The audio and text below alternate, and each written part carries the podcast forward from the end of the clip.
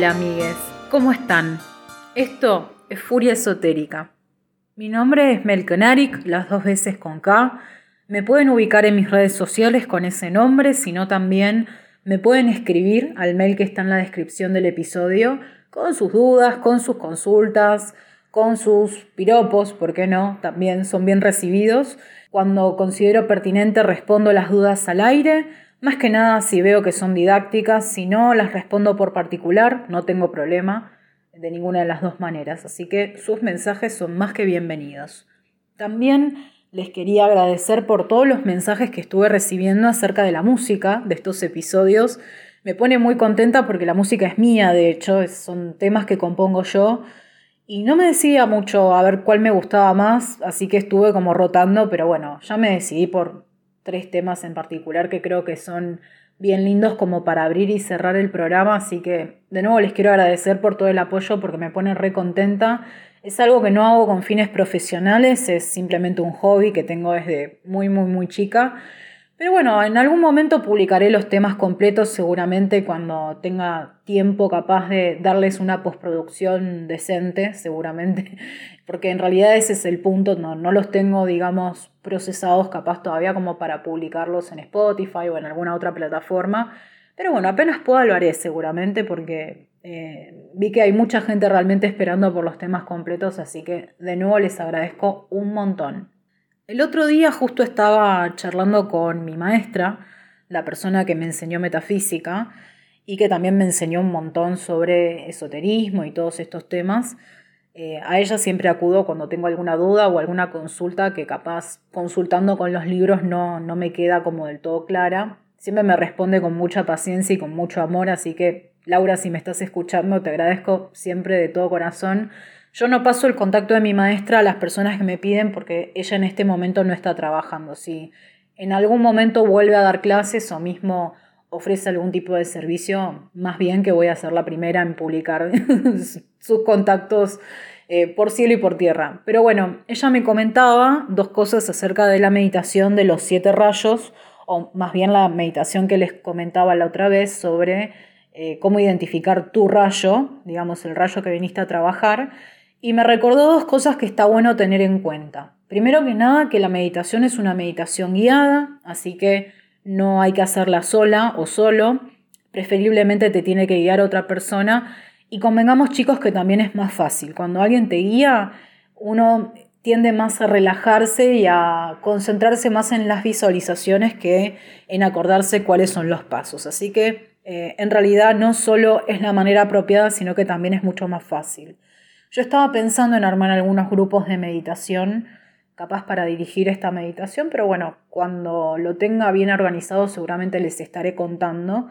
Eh, también me recordó que no es que solamente nos identificamos con un rayo, sino que en realidad cada uno de los cuerpos, ya saben, digamos, este tema porque se los he comentado en episodios anteriores, cada uno de los cuerpos tiene un rayo. Así que no es que nos vamos a identificar solo con un rayo, o vamos a trabajar exclusivamente la energía de un rayo, sino que en realidad en cada uno de los planos vamos a trabajar seguramente un rayo distinto. Así que no se maten tratando de, identificarse con alguna de las cualidades de los rayos, porque en realidad puede ser que hayan venido a trabajar muchísimos de ellos, capaz que todos. Así que, eh, de nuevo, capaz que no es un tema de identificación, sino más bien de qué tipo de energía vamos a trabajar en cada uno de los planos. Hoy vamos a hablar un poco de lo que son los maestros ascendidos, las llamas, que es el uso práctico de los rayos, un poco de los ángeles, un poquito de los seres elementales, pero antes vamos a hacer una lectura interactiva. ¿Qué les parece? Como siempre, todas las semanas hago un tema distinto. Estas lecturas son atemporales, así que si estás escuchando este episodio en algún momento muy distante de la fecha que lo he subido, no pasa nada. Eh, porque se rigen por el principio de la vibración y yo las bendigo justamente para eso, así que eh, de nuevo no, no pasa nada si estamos fuera de fecha, por decir así. La lectura interactiva del día de hoy la voy a hacer basada en una carta que saqué del tarot en el mes de septiembre, que es el mes que corre ahora mismo, que era la luna.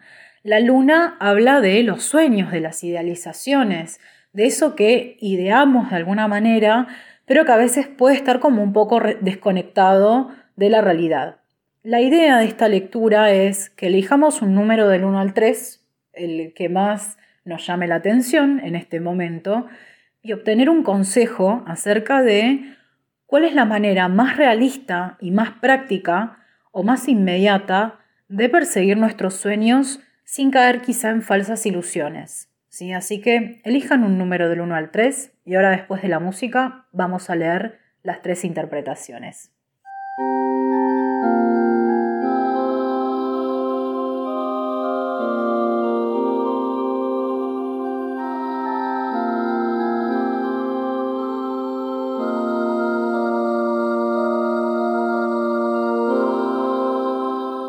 Me encanta porque los mandé a elegir un número, pero sería ideal que elijan también en su cabeza, antes de que les lea las tres opciones, en qué sueño van a pensar a la hora de interpretar estas lecturas, porque puede ser un sueño del orden de lo material, puede ser un sueño en el orden de lo profesional o en línea con alguna aspiración artística, por ejemplo, sea lo que sea, la idea es entender cómo aplica particularmente el consejo de estos tres que ustedes elijan eh, a nuestro sueño en particular.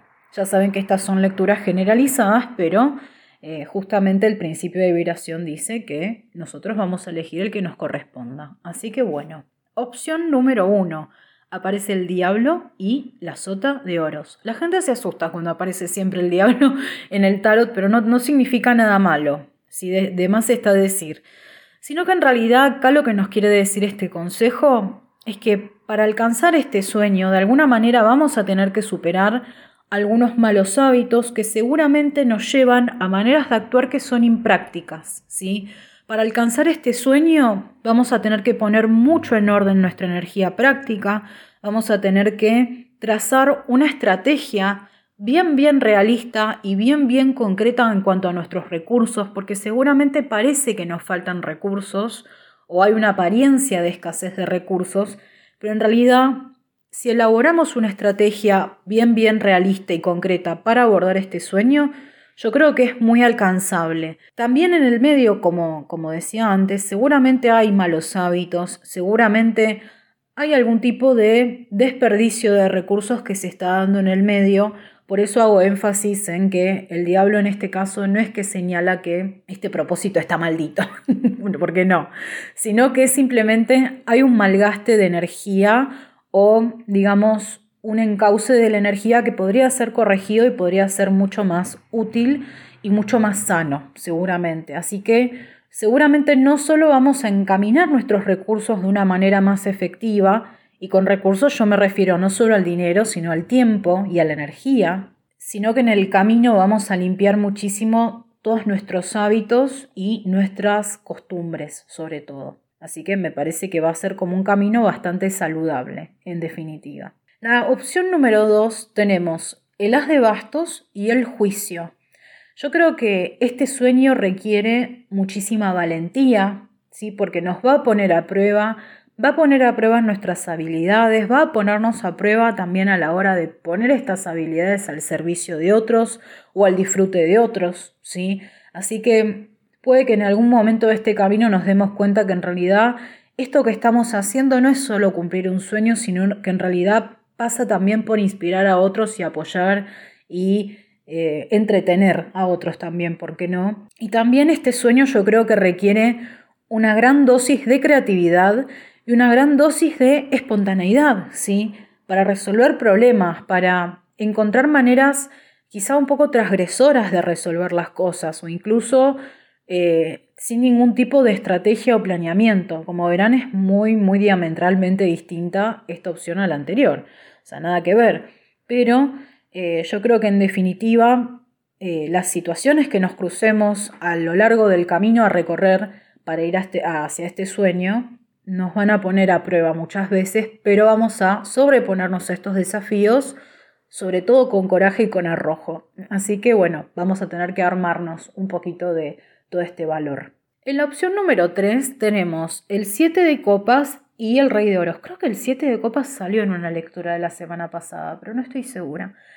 En este caso, lo que me dice esta lectura es que, en definitiva, parece que nuestro sueño es muy hermoso y es como muy etéreo y, muy bello, por decir así, seguramente hay alguna dosis de inspiración o de espiritualidad en el fondo de este sueño, pero que quizá estamos tan inmersos o inmersas en esa parte romántica y linda del sueño que no estamos bajando a tierra una acción práctica al respecto. Esto puede llegar a sonar muy parecido a la opción número uno, pero recordemos que una sota y un reino son lo mismo. Yo creo que en realidad para abordar este sueño tenemos una estrategia ya planeada y tenemos como una metodología ya establecida que seguramente nos llevaría por este camino, pero puede que estemos como muy entretenidos soñando en vez de hacer las cosas. Así que me parece que hay que arremangarse y laburar, no hay otra acá. Y los pasos a seguir, si bien pueden llegar a parecer aburridos o demasiado convencionales, yo creo que en realidad justamente son la energía que va a balancear toda esa ensoñación. Así que como dije antes, a arremangarse y trabajar.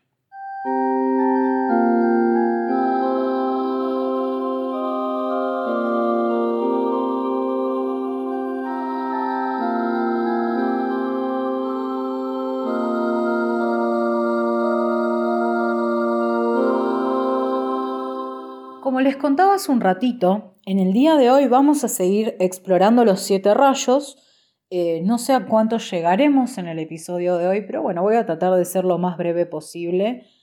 Pasa que, bueno, hay muchos conceptos que están entrelazados con lo que explica Connie que me gustaría comentar a medida que los vamos leyendo y que los vamos explorando. Así que, eh, primero que nada, vamos a repasar un poco de qué se trataba todo esto, ¿no? Los siete rayos son siete tipos de energía cada uno tiene un color, supuestamente, esto es según la metafísica de Connie Méndez, Metafísica 4 en 1, y cada rayo encarna algunas de las virtudes perfectas del espíritu divino. Entonces, por ejemplo, si el rayo dorado representa la inteligencia divina, cuando sea necesaria esa virtud, justamente vamos a aplicar ese rayo. Cada rayo tiene innumerables usos, pero bueno, hoy vamos a aprender algunos de ellos y la idea también es que empecemos a aprender algunas oraciones. Todo esto yo lo voy a profundizar hasta cierto punto, pero la idea es que después esto nos lleve por otro camino. No nos vamos a quedar eternamente en este podcast con la metafísica, ¿no?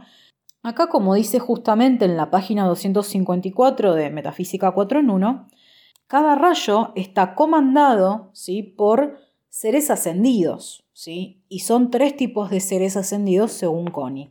Tenemos que cada rayo está dirigido por un maestro ascendido, casi todos de la raza humana. Acá estoy leyendo literalmente del libro, ¿sí? Nótese que dice casi todos de la raza humana. Así que bueno, Connie reconociendo la vida extraterrestre. Un arcángel, jerarca de la evolución angélica. Un Elohim, jerarca de la evolución elemental. Recordemos que los elementales son eh, justamente el reino débico, ¿sí? las hadas, los duendes. De todo esto habla Connie más adelante en el libro. Es muy linda esa parte, la verdad. Y bueno, después pasa a describir en profundidad quiénes son estos maestros ascendidos, así que vamos a empezar a leer un poquito porque es muy flashero. ¿Qué quieren que les diga? Es muy divertido. Como les digo, si todo esto les choca, como mínimo hoy se van a divertir y les va a parecer como súper loco, o sea, como mínimo. Después, bueno, si les llega a gustar, ustedes mismos pueden ponerlo en práctica, pueden hacer oraciones. Digo, hoy vamos a explicar cómo se hace todo esto. Dice Connie, el rayo azul, primer rayo, representa la voluntad de Dios y está dirigido por el ascendido maestro El Moria. El maestro es oriundo del planeta Mercurio, pero reencarnó muchas veces entre nosotros. Entre sus reencarnaciones terrenas fue el rey Arturo, de la Mesa Redonda, Sir Thomas More, canonizado por la Iglesia con el nombre de Santo Tomás Moro, el irlandés Thomas Moore, poeta y escritor del siglo XVIII, fue el rey hindú que hizo construir el Taj Mahal en recuerdo de su esposa y conserva apariencia y vestiduras hindúes y vive en la India, en donde recibe a aquellos discípulos que pidan ser llevados allí mientras sus cuerpos físicos duermen. El templo está en el plano etérico. Acá hago una pausita para explicar algunos conceptos que vamos a tener que saber de ahora en más. Como vieron Acá, justamente, no solo el maestro El Moria, que es quien dirige el rayo azul, no es originariamente de la Tierra, sino que es de otro planeta. Como les decía, la metafísica reconoce la vida en otros planetas, pasa que no necesariamente es una vida humana, o sea, no necesariamente se ve como un humano y no necesariamente se manifiesta como un humano. Pero bueno, se ve que este maestro ha tenido otras encarnaciones eh, con nosotros, ¿no? En esta raza. Y como ven, también se refiere como varias figuras prominentes de la historia. Recordemos que los maestros ascendidos supuestamente son almas viejas, o sea, han sido figuras prominentes de su tiempo, pero ya han terminado con su rueda de encarnaciones. Es como que están ya en un nivel de evolución en el cual justamente les toca servir a la humanidad. Así que son como si se dijera nuestros hermanos mayores en términos evolutivos. Y también, fíjense esto que es muy interesante y que con esto se trabaja muchísimo en la metafísica, que justamente dice que el, templo etérico de El Moria está en la India, pero no está literalmente en la India, está en el plano etérico alineado con la India. Entonces, por ejemplo, si uno medita para ir al templo del Moria, no hace falta estar en la India, sino que uno desde el plano etérico se desdobla y puede ir al templo del Moria a aprender de manera consciente, si corresponde con su nivel de evolución, obviamente, y si no, eh, se puede pedirle, por ejemplo, a la presencia yo soy y a tus seres protectores que te lleven en el sueño mientras vos dormís al templo del Moria, por ejemplo, o de cualquier otro maestro, para aprender sobre los usos prácticos de ese rayo. Recuerden que, como dice la ley de correspondencia, como es arriba es abajo. Todo lo que se aprende en el plano etérico después se termina manifestando en el plano físico. A mí me ha pasado que capaz, no sé, han habido épocas de mi vida que pedido que me lleven al templo de determinado rayo y después se me terminaban apareciendo así, de casualidad, digamos, investigando o leyendo textos muy específicos sobre cómo trabajar ese rayo o ese tipo de energía, por ejemplo, si yo lo estaba trabajando con algún fin en especial. Así que trabaja de esa manera. No es que se aparece el conocimiento de manera espontánea en nuestras cabezas, sobre todo si lo estamos haciendo mientras dormimos, pero se termina manifestando en el plano físico, como bien les dije. El arcángel del rayo azul es Miguel, llamado San Miguel Arcángel por los católicos. El amado Miguel es encargado de los que mueren. Con su simbólica espada y sus legiones de ángeles azules, es el único que tiene permiso para internarse en las tinieblas, para libertar a las almas prisioneras de sus errores y que no tienen a nadie que ruegue por ellas.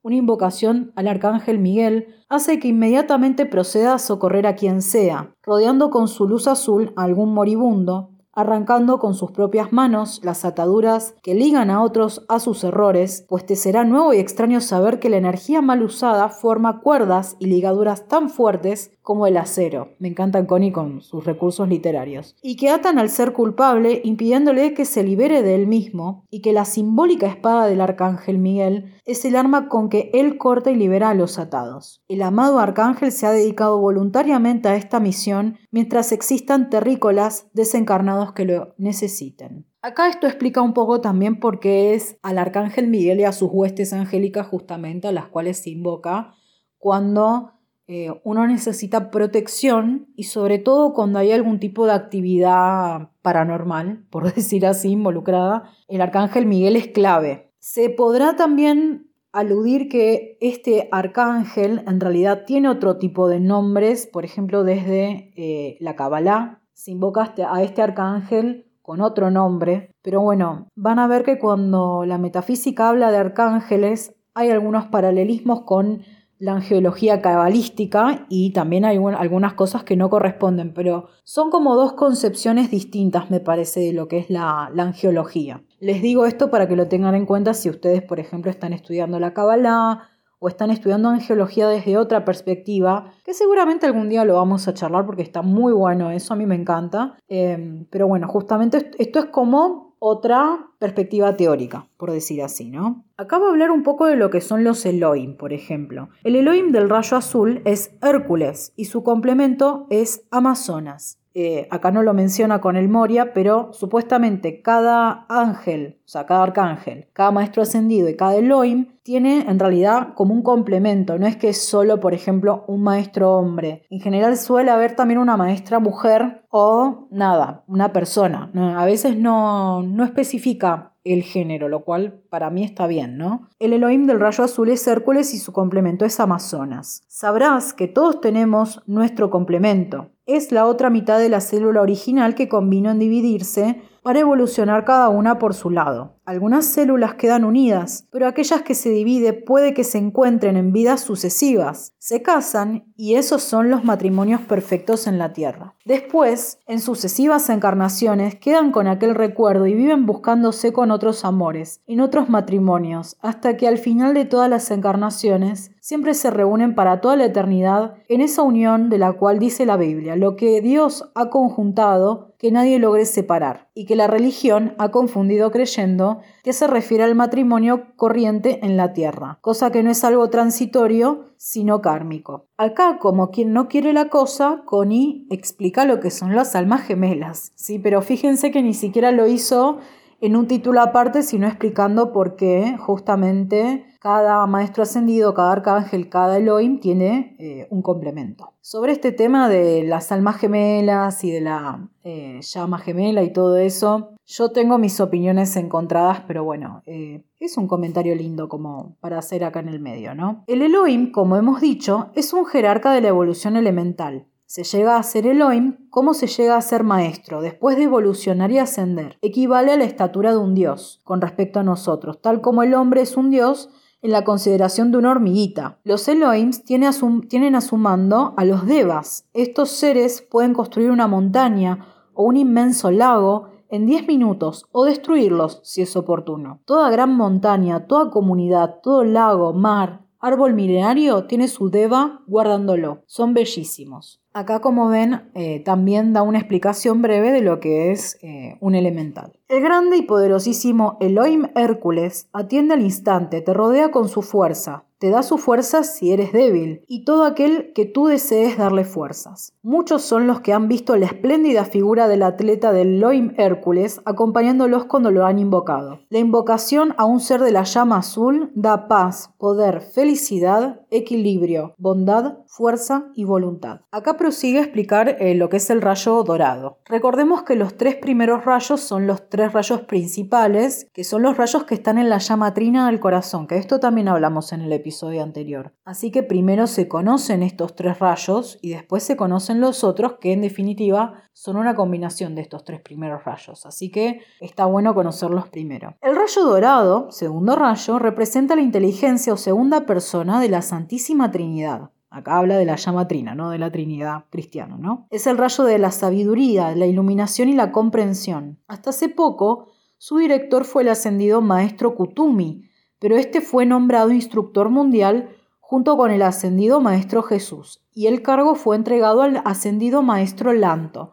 Acá fíjense, nueva pausa, que parece que los maestros ascendidos también ascienden. Es como que, bueno, se ve que Kutumi le dieron el ascenso y bueno, acá como ven, el Jesús también es considerado un maestro ascendido, no, no es el Jesús, em, digamos, de la, de la cosmología cristiana, ¿no? sino que simplemente es otro maestro ascendido. Y acá como ven, bueno, se ve que otro maestro ascendido ha tomado eh, su lugar. Acá dice, si tú no tienes la facultad de proyectar tu cuerpo astral y si no eres clarividente, pide al maestro que te lleve después de que tu cuerpo físico esté dormido al templo de tu preferencia. Por ejemplo, los domingos al templo del maestro Moria en Dayerling, los lunes al templo del maestro Lanto sobre las montañas rocosas en Estados Unidos, el martes al templo que existe sobre el Castillo de la Libertad en Marsella. Se le pide a la ascendida maestra Rowena. Acá sigue enumerando todos los templos etéricos de todos los maestros, que bueno, es una lista larga, ¿no? Con respecto al rayo rosa, que recordemos es el tercero de estos tres rayos principales, dice, el rayo rosa es el canal del Espíritu Santo, es el rayo del amor divino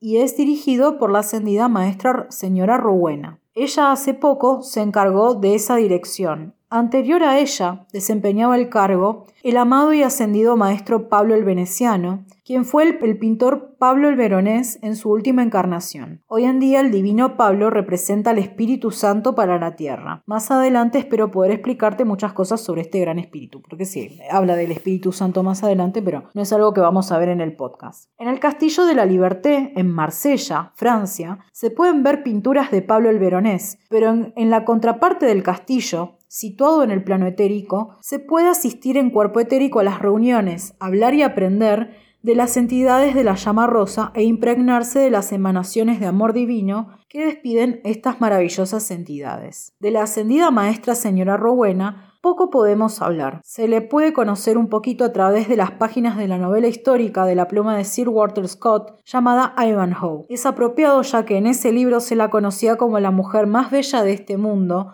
de los caballeros de la antigüedad, y que hoy sea directora del Rayo Rosa, como quien dice diosa de la belleza en ese rayo de amor. El complemento de Lady Rowena, el amado Víctor, se invoca para salir victorioso en cualquier empresa. El arcángel del rayo rosa se llama Chamuel y su complemento Caridad. Invoca a Chamuel cuando necesites dinero, bendice lo que tengas, rodéalo de luz rosa, bendice lo que pagas y lo que recibes, bendice tu billetera, tu portamonedas, el teléfono, el televisor, la radio, lo que quiera que esté averiado y que sea mecánico, y rodéalo de ángeles de la llama rosa y ángeles de la mecánica. Verás milagros. Quiero hacer el comentario que acá me va a bancar arroba astrofeminista, que el otro día arreglamos un lavarropas con la llama rosa. Creer o reventar, pero a ver, yo creería que en realidad para arreglar aparatos electrónicos aplicaría la, el rayo dorado, porque es el rayo de la inteligencia, pero eh, se ve que todo lo mecánico es afín al rayo rosa, así que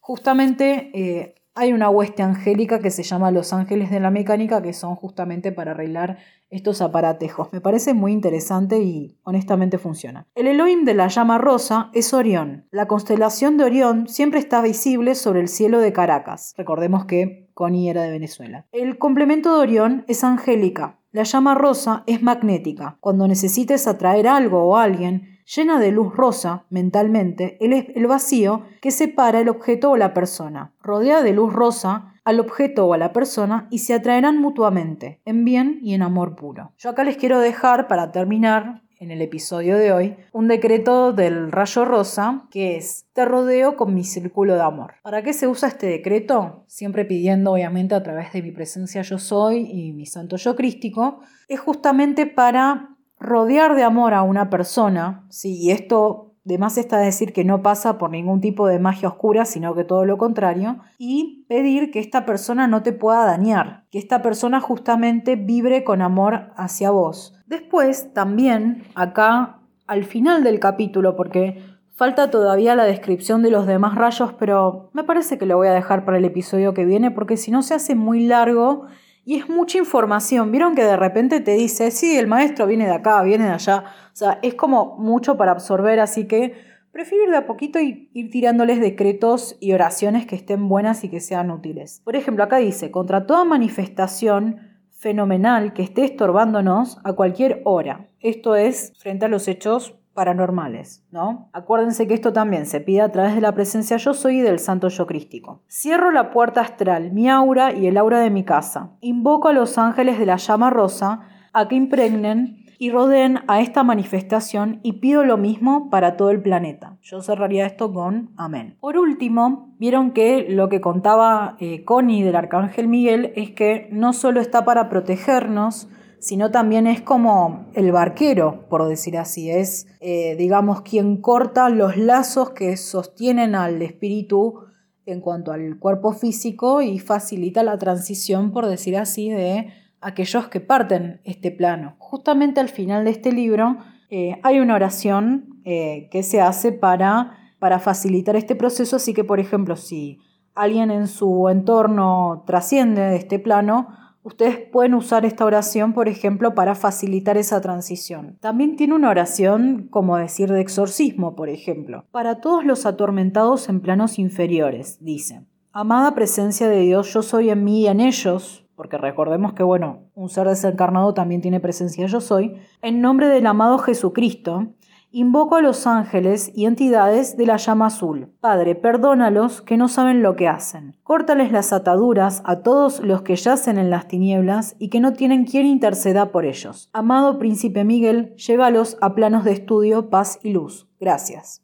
De este tipo de oraciones, por ejemplo, hay un montón. En lo que son los libros de ceremonias de metafísicas, digo por si eh, terminan de estudiar, primero estudien esto, ¿no? Pero si en algún momento terminan de estudiar esto y quieren ver más oraciones, pueden ir a los libros de ceremonias de metafísica, que tienen un montón de este tipo de oraciones. Em, y también, por ejemplo, acá en el, como les digo, al final de los libros de Coria, en general hay una listita breve de este tipo de oraciones bien útiles. Así que bueno, hoy hemos aprendido un montón y vamos a seguir explorando el resto de los rayos en el episodio que viene. Pero bueno, desde ya que si quieren poner estas cosas en práctica porque les es necesario y por el principio de vibración justo se han encontrado con este episodio, más bien que son bienvenidos a practicarlas. Así que bueno, de nuevo esto fue Furia Esotérica, les agradezco mucho por acompañarme en el día de hoy y que tengan una hermosa semana. Adiós.